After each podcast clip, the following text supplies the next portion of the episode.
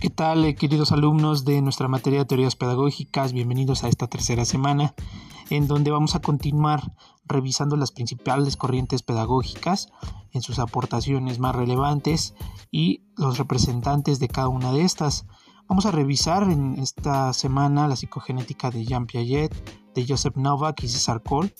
Además, eh, revisaremos la psicología dialéctica de Lev Vygotsky, la psicología genético-dialéctica, de Henry Ballon y el aprendizaje significativo de David Oswald.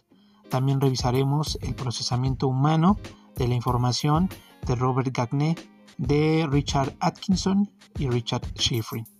Bueno, eh, tenemos como objetivo precisamente identificar las características principales de estas corrientes y su relación con los enfoques constructivistas y la tecnología educativa. Vamos a describir los principales aportes y finalmente, bueno, analizar propuestas de intervención dentro de estas corrientes con el fin de respaldar la práctica pedagógica. Bienvenidos nuevamente y les deseo un excelente arranque de semana.